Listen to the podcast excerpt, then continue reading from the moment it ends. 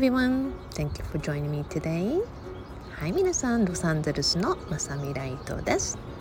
おはようございます。の時間ですね、私にとっては。えー、とてもね素敵な太陽の日差しをいつものようにサイドアイに当てながら皆さんにお話をしていますちょっと眩しい感じでね、えー、今朝はねお外が7度なんです、えー、そしてねえ先ほどもずっと皆さんにねここ数日ご案内をしているようにはい猫ちゃんワンちゃん鶏皆さんオーバーダフェンスでですねあのオーディエンスでやってきてくれましてなんかあのワンマンショーをしてる気分だなと思ってでもね収録ができなくてお隣さんがね忙しくしてながら、まあ、庭に出てきていてでそうするとねいろいろお話が弾んでいくんですよね。なので、まあ、そんな時間を過ごしているとね本当にうん静かだな平和だなって思いましたまあねあのカップを置いているとね今目の前に小さな小さなあの雲がやってきてえちっちゃくてねあの見過ごしそうでありかなと思ったんですよね。えー、そして私の目の前を通り過ぎていく時にね何気なくあのちょっと寄ってもらおうかなと思ってちょっとふーって拭いたんですするとねやっぱ立ち止まってね見上げるんですよ「ごめんねごめんね」って。あの「拭いてごめんね」って言ってあの本当になんかそんなに大きくブローっていうかふーってやったわけじゃないんだけど「いいよごめん歩いていいよ歩いてあの横切るの待ってから収録するから」っていうことでねまあこんな風に朝収録前にいろいろとありながら いろいろとあるというかね、まあ、こんな進撃のようなね、まあ、私の朝のルーティンを終えながら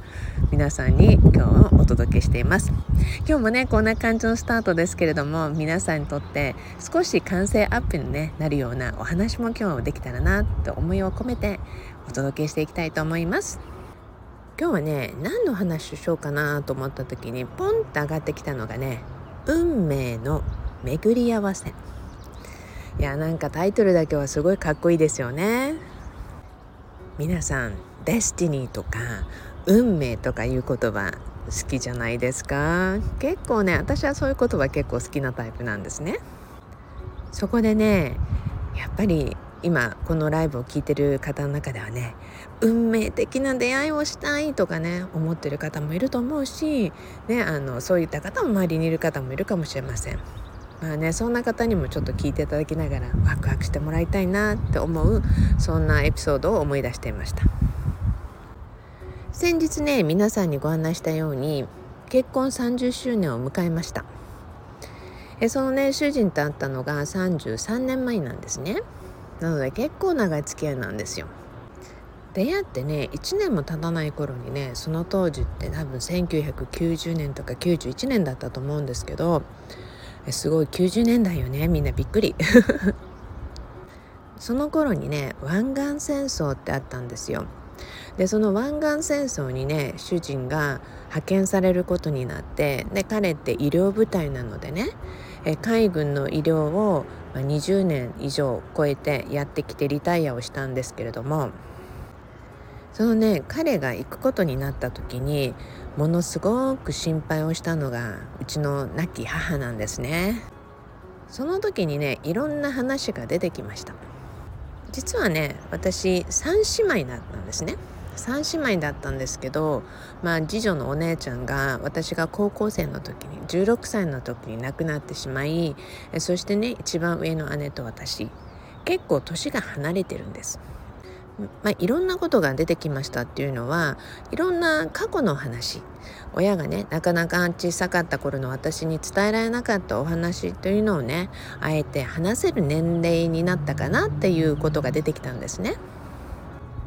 まあね当時も本当に若かった頃の母がうちの一番上の姉のお父さんと出会ってえそしてねえその方はアメリカ人だったんですけれどもえ朝鮮戦争に行って実は亡くなったんですね。でそういうこともありやっぱり母としては自分の経験してきた頃こととシンクロというかねそういうのをやっぱり思い出してオーバーラップしていたのもあった感じだったんですね。自分のね最愛の人が戦争に派遣されていきそして帰らぬ人となったそういうことから、えー、私のね今の主人であるスコットが湾岸戦争に行くっていう時にやっぱりそのお話をしながらね母がやっぱりすごく心配をして同じ経験するんじゃないかっていうことをねすごく私に話してくれたんですね。でもね母にこんな風にお話をしたんですよ。ババがね、まあ、その当時はママって呼んでたのでママがねすごく辛い思いをして今があるじゃないって、えー、やっぱりねすごい辛い思いをした分すごくね私がもしかしたらこの現世で経験することを前もって全部摘み取ってくれた可能性もあるのって。そうだとしたら絶対に私は同じような辛い思いをしないと思うって。だからあえて大変だったと思うって。でも「ありがとう」っていう言葉も言わせてねって。だから絶対に私たちは大丈夫って。バーバーが得られなかった幸せとか喜びとかそういうものを全てきっと体験すると思うのって。だからそばで見て一緒に分かっち合って喜んでって。そうすればその当時にできた心の傷のねバーバーの心の傷も癒せると思うのよっていう本にしたんですね。まあ、当時バーバって呼んでないんで皆さんマーマって呼んでたののあの切り替えてくださいね。そうしてね3ヶ月ぐらいだったかな無事に湾岸戦争から今のね主人であるスコットが帰ってきて夜中の2時ぐらいだったかなと思うんですけどもあのうちにね必ず連れてきてねって言ってたので連れて帰ってきたらもう外で待っててねなんかああもう本当に心配だったんだなって思うんですよね。でもね泣きながらハグをした時を見てね私だけ私だけまた思い出して泣いちゃうまた その光景見た時にね本当はこの瞬間に出会いたかったんだなって愛する人が帰ってきてえそしてねハグをして「おかえり」って言いたかったんだなってすごく思ったんですよ。まあね当時母たちはね結婚約束していて結婚の手続きが間に合わずにねあのこの方が湾岸あのこの方がねその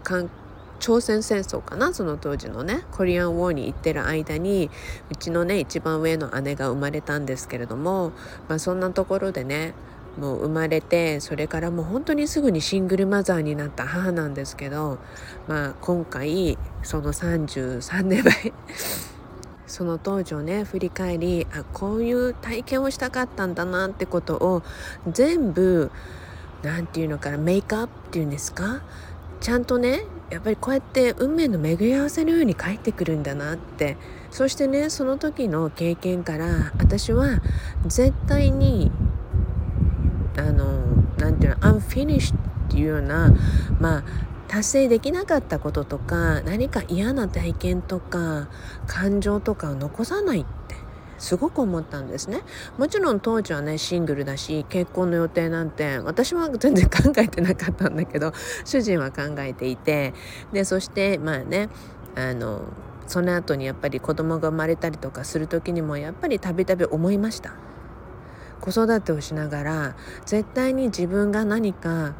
ぶつかったり何か自分の目の前にねあの、まあ、障害というか起こってくるチャレンジっていうものが出てきた時にこれは達成しようってそうすることで絶対に我が子に残していきたくないなと思ったんですね。でこれって本当に残るものなのカルマってそうなのって思う人たちも出てくるかと思うんですねでもねいろんな意味で見てきてまあここでまたミリオネアのお話とか出してくるとね結構ね代々っていうかその前の前の世代ね2世代前ぐらいの人たちがものすごく貢献していたりよく、まあ、社会にねいいことしていたりっていう人たちが多かったんですね。でよく皆さんいいんですよあの先代が毒を積んできたから先代が余計なものを残さなかったからって。この余計なものってね感情とか思いとか経験もあると思うんですね。だからこそ目の前に来たものを私は全て成し遂げていきたいって思ったタイプなんですよ。そんなことでね母との思い出とかを思い出すとやはりうーん全てねやっぱり母もねあなたの言う通りだったねって。おかげでその時の思いを全部クリアにすることができたわっていうようなね会話をしたんですよね。私と母って結構似ていてあのまあね若い頃は似てると思わなかったんだけど大体不思議な夢とかを見ると大抵母も同じ時間に同じ夢を見てたんですね。だからそうなってくると夢じゃなかったんだなって同じように違う次元に行ってたんだなってママは何したのっていうようなねお話をよくしたりしたんですその時にやはり同じ夢を見るとやっぱりねメッセージ性の高いものなんだなっていうふうにきちんと捉えていったりしていたことが多かったんですよ。ではね皆さん運命の巡り合わせとともにもう一つはねあのすでにお母さんになってる方はしっかり聞いてもらいたいなと思うんですがやはりねへその緒で子供とつながってるじゃない？えそしてねそれって子供が誕生した後も見えないへその緒のコネクションっていうつながりっていうのは一生消えないって言われてるんですよ。だからこそあなたが楽しい幸せと思ったら必ず同じように子供にも行くんですね。あなたが悲しいと思った時にやはり同じように子供も悲しい経験をする。そんな風にね言われたりもしています。それはねもう皆さんがねあの信じるか信じないかは 皆さん次第でだからこそねあの元気でいようとか幸せでいようとかいい言葉を使おうとかねいろんなやっぱり前向きな捉え方ってたくさんできると思うんですね。そこでさっきの運命の巡り合わせのように似たような境遇が出てきた時私が母に言ったように嫌な経験をしたから同じように私が嫌な経験をするんではなくて180度ね変えることができるって。ましてやその経験をしてくれたからこそもっとまたさらにいい結果をもたらすこともできる、ね、そんな風にねあのいろんな捉え方といろんな向き合い方ってあると思うんですが是非ね皆さん要は運命は開かれるっていうことそして嫌なことは残していかないもうできる限り本当にクリアにしていくあの先代さんの徳の積んだ話をね思い出してみてもやっぱりいいようにいいようにってそういうことをね心がけていったら結局はその波動しか残らないじゃない？そうするとねそれが遺伝的に残るかつながるかっていうよりもねそれを見ていたり周りの人とかその子供さんとかお孫さんとかねいろんな人が見ているとねあのそのまま見たもの聞いたものね、もうすでに亡くなった人でもあなたのおじいちゃんとかおばあちゃんってこんな人だったのよっていうようないいお話っていうのがね残せるものとかがあったらやっぱりそれが心の中に刻まれていくんじゃないかなと思うんですね。ですから皆さん、うん、いい思いいい波動を残せるようなそんな日々を心がけていて今日のような運命の巡り合わせのお話の時でもいくらでも180度ひっくり返すっていうかね皆さんがいい体験に変えることができるほらこれが可能なんだだよって見せることができるっていうことをね強く信じていただけたらなと思います。またねこの系のトピックに関してはこれからも出てくると思いますのでまた聞きながら是非皆さんのね心の中に刻み込んでいきながら皆さんの人生と日々のね流れがさらに良くなることを祈っていきたいと思います OK では皆さんいつものように Promise me love your life はい、あなたの人生をさらに好きになることを約束してくださいね。Thank you for listening. 皆さん、それではまた同じチャンネルでお会いしたいと思います。See you at the same channel, everyone. Have a wonderful day. それではまた皆さん、まさみライトでした。